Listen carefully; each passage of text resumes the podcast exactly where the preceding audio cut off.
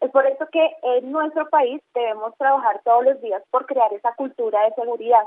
Básicamente, las eh, reseñas y lo que realmente queremos el día de hoy transmitir a nuestros oyentes es eh, esos, esos, esos cuidados que deben tener frente a todas las compras online.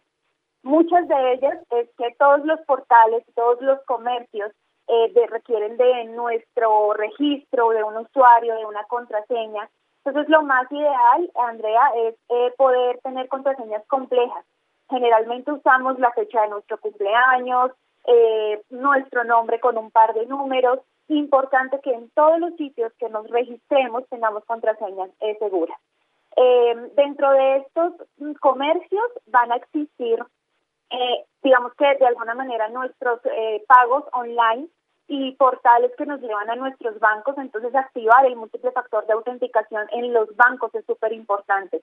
El múltiple factor de autenticación es lo que tengo, que es un celular, y lo que sé es una contraseña. Teniendo estas dos, eh, digamos que metodologías para poder acceder a los portales de pagos, podemos garantizar que estamos ingresando y que estamos siendo nosotros y no estamos sufriendo suplantación de identidad conexiones a Internet seguras, no guardar credenciales en ningún tipo de comercio, Andrea, es algo supremamente importante, así sea nuestro equipo personal.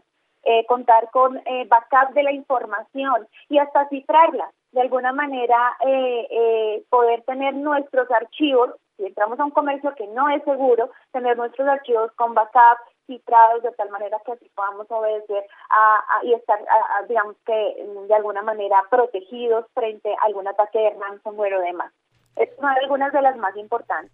Gracias, Dayana. Pero, ¿qué no deben hacer los compradores cuando opten por la virtualidad para comprar?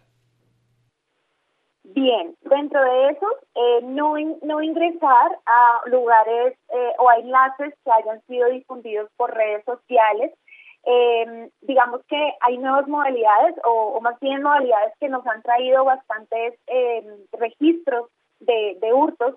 Una de ellas, por ejemplo, es el smishing. Eh, este, eh, esta es una modalidad en donde por medio de mensajes de texto fraudulentos eh, nos llegan, eh, digamos que, promociones para entrar a comercios que no son seguros. O el phishing, el cual es una modalidad de estafa de ingeniería social que obedece a llamadas que simulan eh, ser llamadas de comercios eh, conocidos con el objeto de eh, obtener información personal o sensible em, de, las víctimas.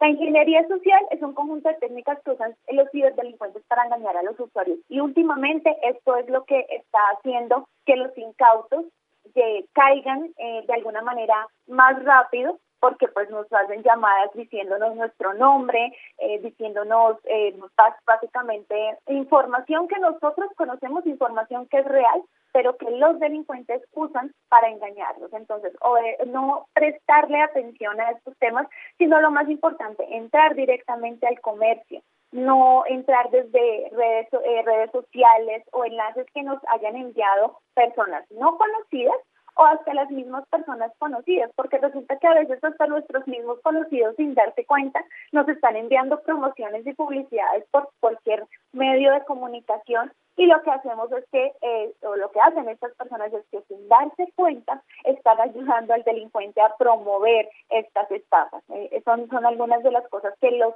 usuarios y de, que los mm, eh, compradores online deberían evitar.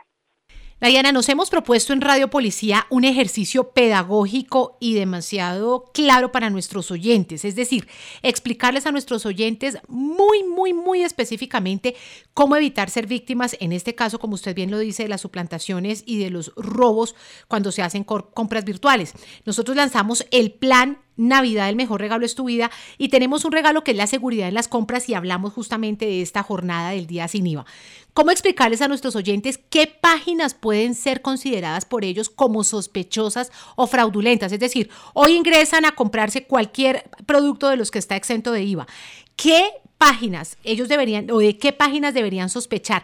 ¿Qué puede, o sea, cuando usted está en el computador comprando, qué elementos les permiten a nuestros oyentes sospechar de que esa página no es una página eh, confiable y de que deben salir más bien de esa página y optar por comprar en otro lado?